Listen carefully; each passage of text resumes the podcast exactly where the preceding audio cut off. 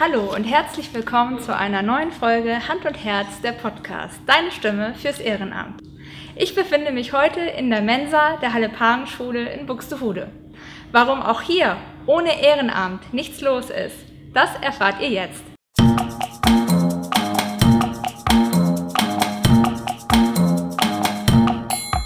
Hand und Herz, der Podcast, deine Stimme fürs Ehrenamt.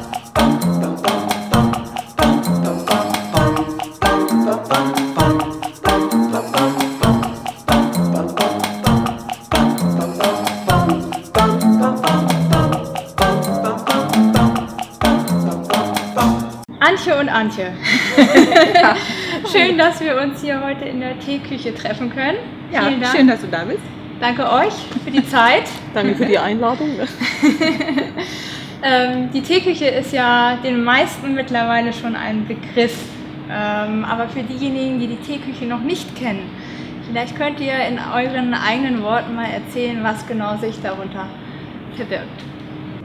Ja, die Teeküche ist eigentlich ein ähm, Verein, in dem, wo Eltern sich bereit erklärt haben, für die Versorgung ihrer Kinder zu sorgen. Das Besondere daran ist, dass wir schon seit 25 Jahren das machen und dass wir dadurch, dass wir keine Personalkosten haben, auch sehr günstig kochen können und auch ohne Anmeldung. Und das ist eigentlich das Gros des Ganzen. Und eben diese 25 Jahre, wie es schon Bestand hat, beziehungsweise inzwischen sind es schon 26, ähm, und die Teeküche auch mit der Zeit gehen muss. Und das ist eigentlich das, was uns wirklich ausmacht. Die Vielfalt, diese vielen, die hier mithelfen, das ist die Teeküche. Mhm. Ähm, du hast es eben schon gesagt, 25 Jahre, das ist ja schon eine ganz schöne Zeit. Ich hatte auf der äh, Website bzw. auf der Seite der Halle Pagenschule gesehen, äh, dass es die Teeküche seit 1993 äh, Mhm. gibt, äh, beziehungsweise das Engagement der Eltern, um ihren Schülern und Schülerinnen regelmäßig Essen zu bieten. Äh, mittlerweile, wie man sieht, ist hier jede Menge passiert. Mögt ihr uns ein bisschen mitnehmen in die Entstehungsgeschichte der Mensa? Also was ist in dieser Zeit passiert, dass die Mensa jetzt so ist, wie sie jetzt ist? Möchtest du? Ich glaube, das kannst du besser, weißt du, weil du da Also es ist ähm, letzten Endes das Ganze entstanden aus einer Initiative, aus einem Werte- und Normenkurs, der ähm, eigentlich vorgehabt hat, nur, ich sag mal in Anführungsstrichen, Tee und ein paar Erfrischungen zu bieten. Daraus ist dann mit Hilfe einiger Eltern äh, auch eine, sind belegte Brote geworden, Kleinigkeiten und so ist das Ganze immer weiter gewachsen. Irgendwann kam dann ein, wir haben immer Kabäuschen dazu gesagt, ähm, eine mehr oder weniger professionelle Küche dazu gekommen, die dann, äh, wo die Eltern Essen zu Hause gekocht haben. Andere Eltern haben das äh, organisiert, dass das abgeholt wurde. Es wurde hier erwärmt und dann ausgegeben. Und äh, letzten Endes ist das aber nicht mehr zeitgemäß gewesen, weil die Auflagen auch an die Hygienevorschriften so groß geworden sind, dass wir 2014 nach einer gewissen Übergangszeit, die wir sozusagen aus dem Klassenraum raus verkauft haben, äh, eine sehr profe- professionelle äh, Küche bekommen haben mit einem großen Speisesaal. Und ab 2014 haben wir dann hier im Haus in der Küche gekocht und ähm, machen das, also holen das Essen nicht mehr bei den Eltern ab, sondern kochen wirklich hier nur vor Ort selber, sind für alles, was drumherum passiert, auch selber zuständig und leiten eigentlich eine, eine Großküche, wie es ein anderer Caterer an anderen Schulen auch macht. Wir sind halt ein bisschen mehr Leute als ein, bei einem normalen Caterer, aber genau das ist es, weswegen wir das so machen können, wie es bei uns läuft. Viele Schulen haben ja Kantinen. Was unterscheidet die Teeküche von anderen Kantinen? Was ist das Besondere? Also ich glaube, dass alleine wir über 140 Mitarbeiter haben, äh, zehn verschiedene Gruppen, zehn verschiedene Leitungsteams und äh, dass eben alles auch ein bisschen anders schmeckt, weil jede Gruppe hat ja ihren individuellen Stil und jede Gruppe äh, bringt ihr eigenen Flair rein, sage ich jetzt mal so. Ich glaube, das unterscheidet und was halt wir kochen wirklich frisch. Wir kriegen, wir lassen uns alles frisch liefern. Wir haben keine Geschmacksverstärker dabei und es ist alles wird alles lecker angerichtet. Wir haben normalerweise drei E- Essen, Nachtisch und äh, ein Salat. Und ähm, das heißt, dieses Konzept an sich, so wie ihr das beschrieben habt, ist ähm, hier so im Umkreis einzigartig, kann man das sagen? Oder vielleicht in, in Niedersachsen einzigartig? Also ich oder? glaube, so wie wir das haben, ist es schon einzigartig. Äh, Es gibt sicherlich, es, wir wissen, wir hatten ganz zu Anfang Kontakt zu einer Schule in Baden-Württemberg, die ein nicht das gleiche, aber ein ähnliches Konzept haben. Aber es ist halt auch sehr schwer, das Ganze, unsere Teeküche ist gewachsen in diesen 25, 26 Jahren und das aus dem Boden zu stampfen, ist, glaube ich, ähm, denke ich, nicht möglich. Und ähm, so würden wir uns ja eigentlich doch ein bisschen als einzigartig oder das ist unser äh, Herausstellungsmerkmal, was wir einfach, äh, dass wir den Schülern das in der Form bieten können. Und ich denke, wenn Eltern kochen, kochen die auch mit mehr Herz und mehr, mehr Engagement, als wenn es ein Caterer macht, wobei das ja nicht immer schlecht sein. Es gibt ja auch sehr gute Beispiele. Von daher, und es unterscheidet uns natürlich der Preis. Wir es bieten unser Essen für 1,50 Euro an. Ja, und wir haben sogar einen Snack für 1 Euro und äh, Nachtisch für 50 Cent oder einen kleinen Salat auch für 50 Cent. Also das ist, glaube ich, schon, Erschwinglich. ja, ja. Ja, und ohne Anmeldung. Das ist eben halt auch das, die Schüler müssen sich nicht eine Woche im Voraus überlegen, möchte ich essen, möchte ich nicht essen. Die können wirklich kommen, wenn sie wollen, die können ähm, auch essen, wie sie wollen. Und auch das ist etwas, wenn ich als Mutter an der Essensausgabe stehe und da steht ein 12-, 13-Klässler vor mir, der gefühlt äh, Hunger hat wie ein Bär, ist es schon, dann kann ich dem halt auch ein bisschen mehr auftun als dem Fünftklässler, der da sitzt und ich habe heute gar nicht so viel Hunger. Ja. Also es ist oder ich schon, möchte nur Nudeln und keine Ja, Soße genau. oder so. Ne? also das ist, glaube ich, das, was es uns auch, was uns auch ausmacht. So, ähm, der persönliche Kontakt zu den Schülern. Es ist schon anders, wenn Eltern da stehen. Mittlerweile ist, glaube ich, aus ähm, dieser Initiative auch ein richtiger Verein geworden, wenn ich das richtig mitbekomme. Genau. Teeküchen e.V. Genau, der ist 2014 äh, ebenfalls gegründet worden, mit der, also eigentlich mit Inbetriebnahme der neuen Mensa. Und äh, da sind, glaube ich, maximal 30 Mitglieder, die auch äh, im, in der Teeküche mit beschäftigt sind. Da gibt es einen Vorsitzenden, den Vorsitz habe ich im letzten Jahr übernommen. Und wie finanziert ihr euch? Wie funktioniert das? Ähm, wir, Ausschließlich durch unser Essen. ja, Also ausschließlich, da wir keine Lohnkosten haben, sind wir natürlich sehr frei in dem, was wir tun. Es ist so, dass natürlich äh, wir auch Mischkalkulationen haben. Das heißt, ich habe hier einfach mal als Beispiel unseren äh, Tag Donnerstag zum Beispiel, da gab es Schnitzel mit Erbsen und Wurzeln und Kartoffelpüree, das für 1,50 Euro. Und das ist also nicht so ein Schnitzel, sondern es ist wirklich auch eins, von dem auch jemand satt wird. Äh, im, auf der anderen Seite, das kostet 1,50 und auf der anderen Seite haben wir eine Reispfanne, die wir natürlich wesentlich günstiger herstellen können. Und so äh, passt das mit unseren Kosten immer ganz gut. Entscheidend ist wirklich, dass wir keine Lohnkosten haben. Und wer kauft ein? Wo bekommt ihr eure Lebensmittel, die ihr verwendet, her? Wir kaufen bei der Metro ein. Das heißt, jede Gruppe macht eine Bestellung, also überlegt sich sozusagen, was möchte ich an dem Tag kochen, an dem ich dran bin, hat ähm, Mengenangaben äh, irgendwann sich erarbeitet, was brauche ich, wie viel brauche ich.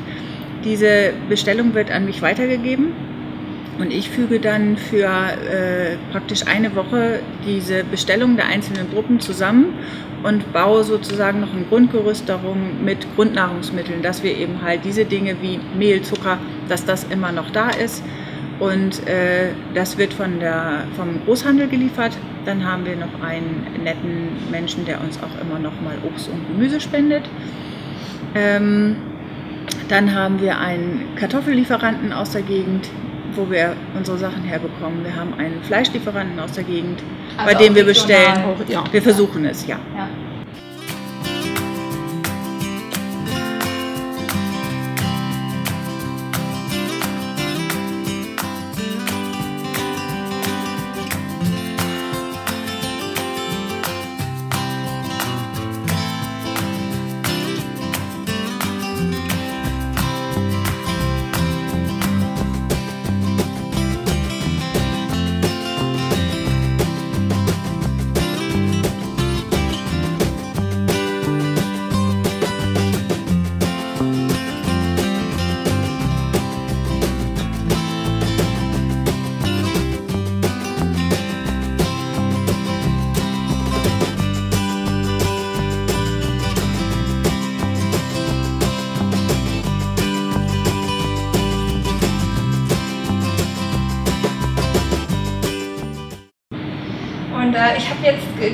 Dass äh, ja, sich Mütter und auch Väter einbringen, manchmal sogar Großeltern.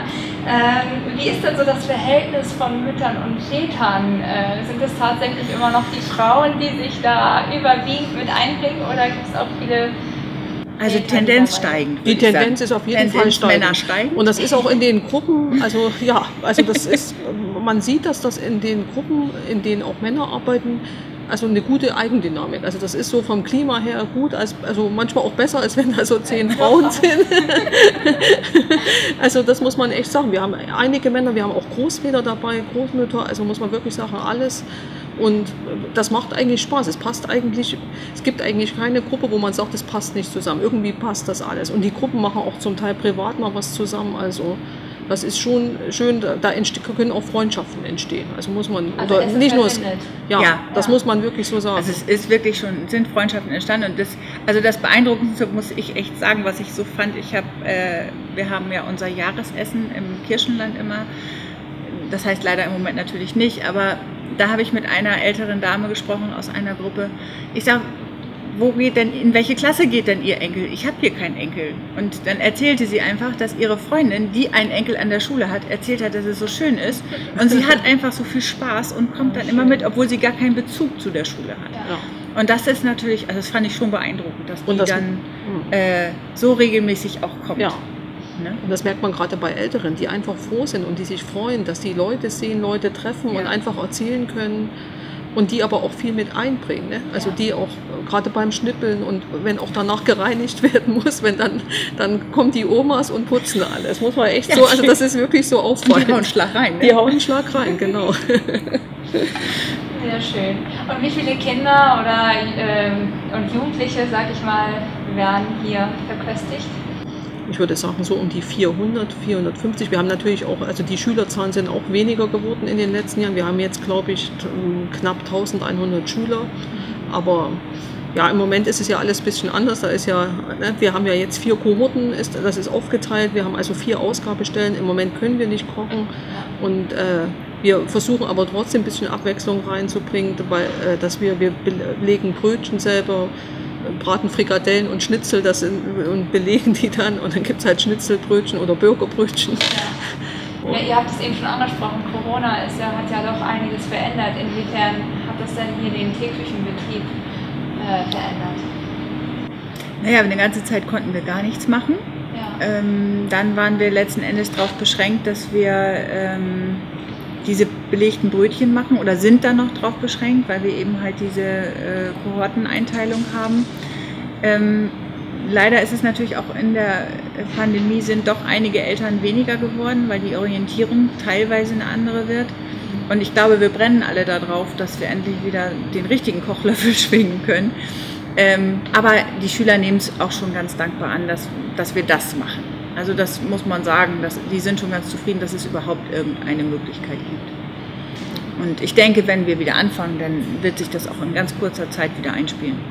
Und auch Lehrer essen hier, ja. Ne? Ja. Also mhm. Lehrer ja, und Lehrerinnen. Das heißt, und auch die sind genauso dankbar, dass wir jetzt im Moment da sind. Das ist einfach mal, ja, einfach ein Highlight. Ne? Das ist eben dann zwischendurch, also die hatten hier auch viele Tage, wo es nichts zu essen gab. Gerade wenn die, wenn nur die Hälfte der Schüler hier waren, dann haben wir da, zu der Zeit haben wir halt auch nicht gearbeitet. Aber jetzt haben wir, das Schwierige im Moment ist, dass wir halt jetzt vier Ausgabestellen haben und müssen halt das entsprechend verteilen und es ist halt jeden Tag anders. An der einen Stelle fehlt dann mal was, an der anderen ist es zu viel. Das ist jetzt im Moment unsere Herausforderung, das hinzubekommen. Ausgabestellen heißt? Ähm, also die, da die Kohorten sich nicht begegnen dürfen, ja. die, sind die Klassen in verschiedene Jahrgänge sozusagen eingeteilt. Klasse 5 und 6 hat in einem Klassenraum im E-Trakt die Ausgabestelle. Das heißt, wir fahren dann mit den Brötchenwagen dahin. Ah, kommen und da können die sich ihr Essen holen. Dann äh, weitere Ausgabestellen haben wir im ehemaligen Hausmeisterkiosk beziehungsweise im Foyer und achso, hier in der in Mensa, Mensa natürlich. Genau.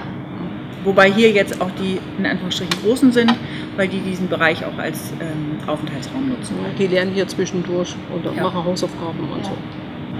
Ihr habt es eben schon angedeutet, eben auch Lehrer und Lehrerinnen kommen hier zusammen.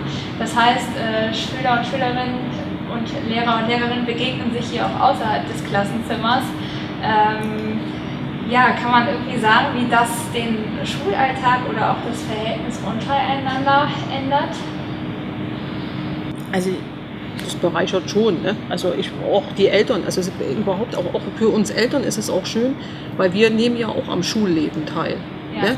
Wir sehen ah, die Kinder, wir sehen äh, die Lehrer und es gibt auch mal, auch wenn mal ein Problemchen sind, auch von Freunden unserer Kinder, die kommen auch mal auf uns zu und wir können mal, oder wenn was weh tut oder dass mal eine Mutter angerufen wird, also da sind wir eigentlich für alles da oder wenn jemand auch mal ein Pflaster braucht, die kommen hier einfach zu uns und wir und genauso ist es mit den Lehrern, also auch die haben mal irgendein Anliegen und äh, also rundum Service. Genau und sicher ja. ist es auch so, dass die Lehrer auch mal mit den Schülern am Tisch sitzen und da gibt's auch mal, wird auch mal über was anderes gesprochen als über Schule. Ja, ich glaube, das ist schon es ist nicht so, dass die Lehrer jetzt, Lehrer und Schüler unbedingt äh, gemeinsam so essen, aber ich glaube, der Weg ist hier ein anderer, wenn man mal wirklich einen Lehrer ansprechen möchte. Oder ähm, es, ist, es ist immer auch ein Lehrer in der Pausenaufsicht hier.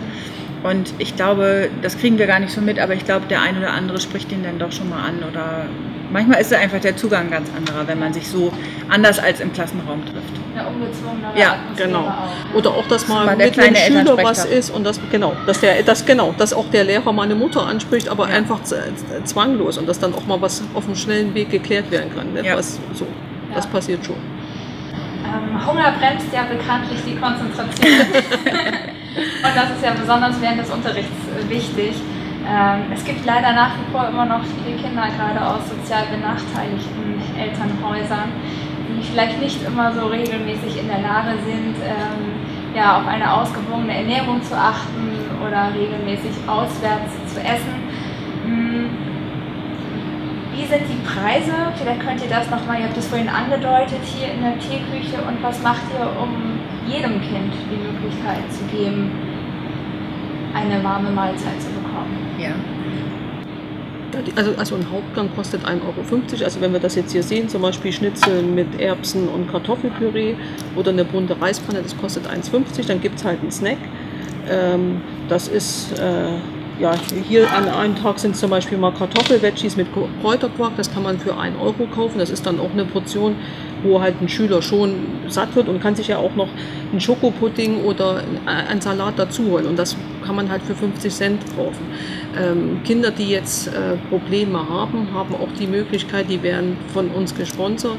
Ähm, die bekommt dann eine entsprechende Karte und äh, bekommt dann für die Karte ein Essen. Die melden sich im Sekretariat und teilweise wird das auch übers Arbeitsamt über, unterstützt. Also da, da schaffen wir schon die Möglichkeit, dass möglichst jedes Kind essen kann, was möchte so.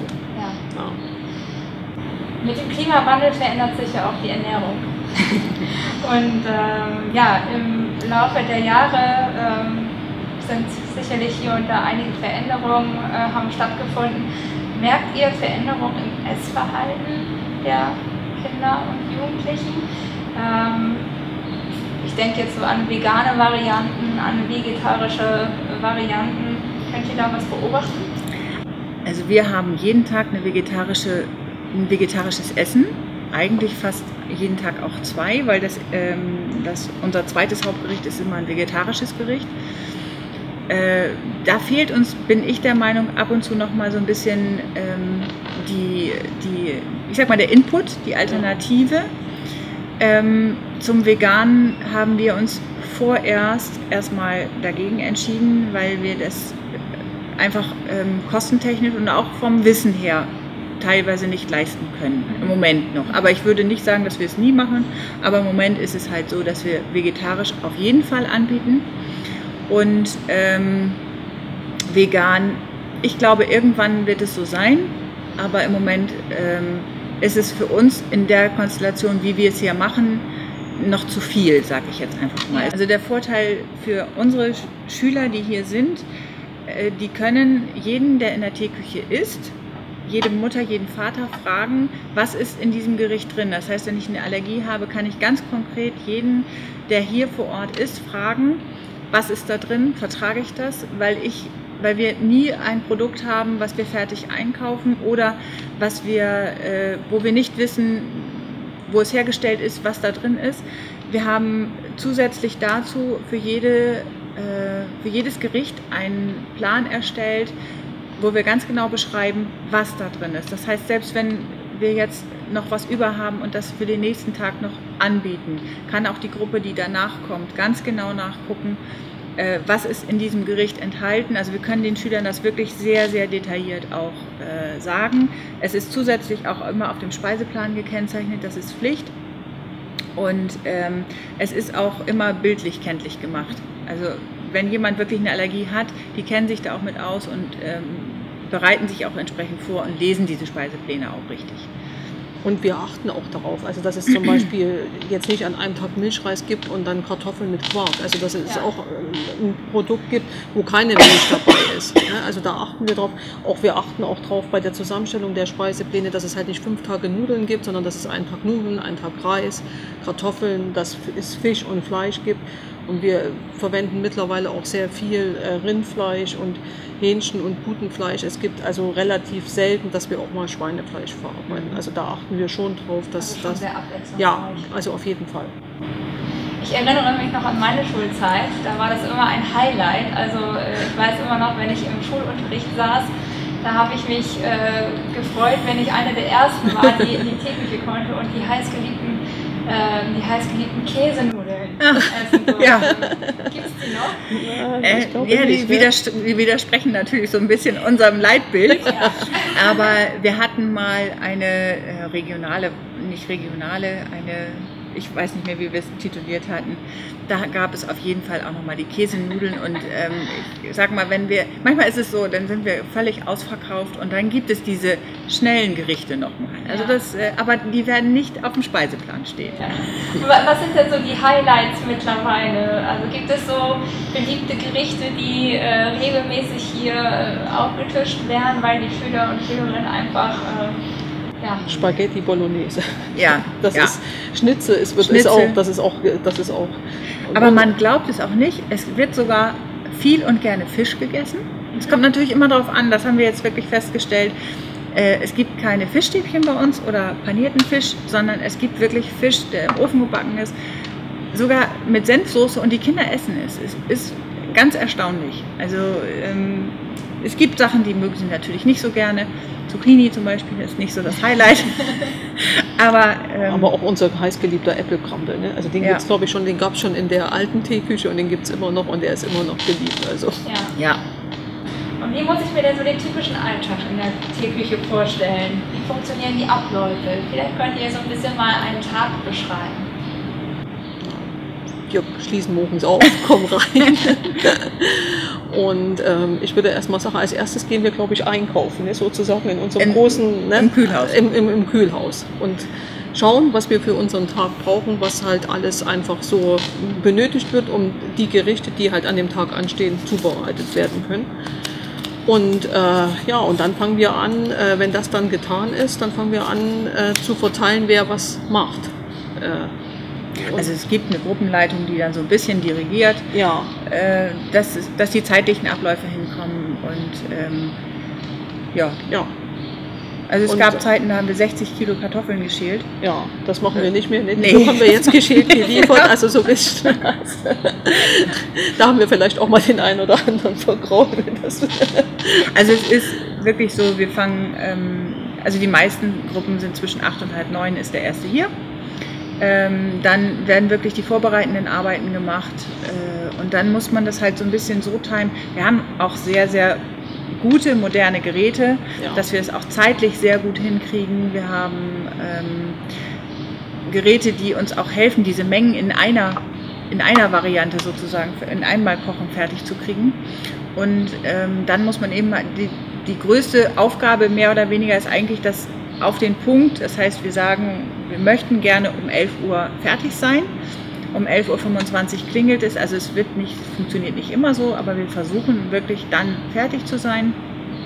Und ähm, ja, dann versuchen wir, dann haben wir hier 20 Minuten High Life und ja. äh, danach ist wieder ganz viel Ruhe. Und jetzt wieder aufräumen, angesagt. Ja, und dann essen wir. Also ja. wir als äh, Teeküchenmitarbeiter essen dann auch. Dann gucken wir, wie sieht es aus, was brauchen wir noch, müssen wir noch irgendwas nachgucken, kochen, brauchen wir die berühmten Käsenudeln noch? Ähm, oder kommen wir so klar? Oder das sind so Sachen. Also so ist der Tagesablauf. Und äh, im Grunde genommen ist hier um 14 Uhr dann wieder Schluss. Ihr habt ja schon so ein bisschen den Entstehungsprozess erzählt. Wenn ihr jetzt so ein bisschen in die Zukunft guckt, ähm, was würdet ihr sagen, hat äh, in der Teeküche vielleicht noch Optimierungspotenzial? Was sind eure Wünsche für die Zukunft? Gibt es da irgendwas Konkretes? dass wir weiter so viele fleißige Mütter, Väter, Omas und Opas finden, die uns unterstützen. Das ist, glaube ich, ganz wichtig. Vor allen Dingen auch jetzt, weil wir halt den einen oder anderen verloren haben. Und äh, ansonsten finde ich eigentlich, dass das wirklich gut läuft. Und das ist, also wir kommen hier, wie gesagt, morgens an und es ist noch nichts vorbereitet und dann geht das wirklich sehr gut organisiert mittlerweile vonstatten, dass wir wirklich um 11.20 Uhr, also Minimum 400 Essen auf den Tisch bringen können. Ja, das ist echt schon faszinierend. Also das ist das, was mich am meisten fasziniert, dass wirklich morgens alles clean ist und wir kommen und dann geht's los. Ja. Und wir sind, was, was zum Beispiel auch das, das wir, wir schmeißen sehr, sehr wenig weg. Wir sind aber auch sehr sensibel im Umgang mit den Lebensmitteln, weil es eben halt Eltern sind. Ähm, ja, eine kleine Weiterentwicklung wünscht man sich, glaube ich, immer. Sei es im Speiseplan, sei es ähm, in den Abläufen. Es ist natürlich immer sehr schwer, mit 140 Eltern jede Information so weiterzugeben, dass sie auch wirklich überall ankommt. Das ist halt schwierig. Aber wir haben schon so oft überlegt, wie man das optimieren kann. Wir sind aber noch nicht darauf gestoßen, wie es geht. Aber ähm, es ist trotzdem alles, läuft es sehr gut, muss man einfach sagen. Und, ähm und selbst manchmal, wenn es wenig Leute sind, dann ist es irgendwie oft, dass wir es auch irgendwie hinkriegen. Ne? Selbst ja. wenn wir manchmal morgens fünf sind, wir haben auch das Glück, das finde ich glaube ich auch wichtig, wir arbeiten mit dem Projekt Zweifachhelfen zusammen. Die arbeiten mit Flüchtlingen. Wer nicht weiß, was das Projekt Zweifachhelfen ist, dem möchte ich das auf diesem Weg nochmal eben kurz erklären. Das Projekt Zweifachhelfen wird seit April 2015 vom Berufsbildungswerk Kaddenberger Stade im Auftrag des Landkreises Stade im gesamten Kreisgebiet durchgeführt. Das Projekt bietet Geflüchteten in den ersten Monaten nach ihrer Ankunft in Deutschland die Möglichkeit, sich in gemeinnützigen Beschäftigungsangelegenheiten zu betätigen. Diese Gelegenheiten finden sich in kommunalen Einrichtungen, Kirchen, Vereinen oder anderen gemeinnützigen Einrichtungen. Einer Beschäftigung nachzugehen unterstützt die Teilnehmenden in ihrer Integration in den deutschen Alltag. Sie lernen das Arbeitsleben kennen, erwärmen Sprachkenntnisse und knüpfen Kontakte zur Bevölkerung. Das als kurze Info zwischendurch. Jetzt geht's weiter. Und da haben wir äh, über dieses Projekt ähm, schon, haben wir jetzt im Moment äh, derzeit zwei Kräfte, die eine kommt vier Tage, die andere drei Tage und die unterstützen uns. Also das sind eigentlich so auch unsere Herzen hier mit. Die helfen uns wirklich richtig gut und die können auch, also gerade die eine, die hilft in der Spülküche und überall. Wir haben ja in der Spülküche auch noch zwei Küchenfachkräfte, die von der Stadt äh, fest angestellt sind. Das sind eigentlich die einzigen beiden. Der Rest läuft halt alles übers Ehrenamt. Das heißt, sie wird auch so Integration ja. gelebt, kann man Genau, sagen. das kann man so sagen. Und wir haben auch ähm, Mütter ähm, aus der Türkei, äh, aus, aus Griechenland, äh, aus, aus Russland, ne, was fällt ja, mir überall. Wir Russland, machen auch Polen, immer Italien. einmal, wir machen, genau, haben wir alles dabei. Wir machen auch, haben eigentlich immer einmal im Jahr eine internationale Woche gemacht, wo wir dann so verschiedene äh, also haben wir halt einen, Italien-Tag, da gab es natürlich Pizza und Nudeln und dann gab es einen späten Tag, da gab es, äh, was gab es dann? Äh, Chatbüller. Ja, genau. ja, ja genau, also das haben wir irgendwie immer. Und ja, und die beiden, die jetzt da sind, die sind wirklich, ähm, wir versuchen, es ist natürlich für die Frauen sehr, sehr schwer, 140 verschiedene Gesichter alle 14 Tage zu sehen aber sind beide schon relativ lange dabei. Und man merkt halt auch, dass ihr Deutsch durch diesen Kontakt immer besser, immer besser wird. Und vor allen Dingen, die verstehen, also ich würde sagen, mittlerweile verstehen die wirklich alles oder fast alles. Ja, sie trauen sich halt noch nicht so zu sprechen, aber, aber, ich glaube, das ist der nächste Schritt dann. Ne? Ja. Und wenn die mal fehlen, also das merkt man richtig. Mhm. Also die, die gehören schon richtig dazu. Und da ist halt auch der Vorteil, äh, unsere Mina, die ist von Montag bis äh, Donnerstag jeden Tag da, die weiß halt dann auch schon. Ne? Und die, der kann man auch was auftragen, auch gerade wenn es an so Hefeteiggeschichten geht, da sind die auch richtige Profis. Ja. Also, da haben die viel mehr Kraft so als wir. Ja. Kann man sich noch was von ab? Ja, auf jeden ja, Fall. Auf jeden, auf jeden Fall. Wir werden selbst oft gefragt, wie viel Zeit muss man denn so einplanen, wenn man sich ehrenamtlich engagiert? ich stelle die Frage euch jetzt. Also, was würdet ihr jemandem antworten, wenn ihr diese Frage gestellt bekommt? Wie viel Zeit muss man einplanen? Ein Muss gibt es bei uns Nee, nicht. das stimmt, das ist schön. Ein Muss gibt es nicht. Wir freuen uns über jeden, der kommt. Wir planen jeden so ein nach seinen Möglichkeiten. Am liebsten sind mir natürlich die, die morgens um 8 kommen und nachmittags um 2 gehen. Das ist keine Frage. Aber wenn jemand, das sind auch meist die, die voll berufstätig sind. Das sind die Mütter, die sich oftmals nochmal zwei Stunden freischaufeln. Und dann freue ich mich einfach über diese zwei Stunden. Ähm, Und die einfach nach der Arbeit noch kommen. Wenn wir hier schon Arbeit noch vier kommen. Stunden gestanden haben, die einfach kommen und dann einfach mit beim Aufräumen helfen. Ja, Selbst das ist, genau. da freut man sich und die freuen sich, die kriegen dann ein Essen hier und dann, ja. Also ich glaube, ein Muss gibt es hier nicht. Es ist schön, wir freuen uns wirklich über jeden, der kommt. Ähm, manchmal ist es ein bisschen schwierig, gewisse Zeiten abzudecken, aber ähm, ich möchte auch keinem sagen, du, das passt nicht, sondern es muss immer so, wie derjenige die Zeit auch aufbringen kann. Viele haben kleinere Kinder, die wirklich mittags dann nach Hause kommen. Also das heißt, die müssen nach Hause. Das ist alles, ist aber auch, ähm, ist, alles ist gut. Wenn ich das jetzt sehe, vielleicht bei YouTube oder ich höre es in unserem Podcast, dann äh, und ich sage, ja, das ist genau das Richtige, ich möchte mich auch engagieren. An wen wende ich mich? Was muss ich für Voraussetzungen mitbringen? Wie kann ich Kontakt zu euch aufnehmen? Am einfachsten würde ich sagen über die Homepage, ne? ja, über die Homepage und da ist unsere E-Mail-Adresse hinterlegt und äh, Das ist die Homepage der Halle Farm. genau, Genau. genau. Da ist ein Link. Da Genau. kann man sich, kann man sagen, ich möchte einfach. Die Möglichkeit haben wir geschaffen, dass wir sagen, man kann auch einfach mal schnuppern kommen.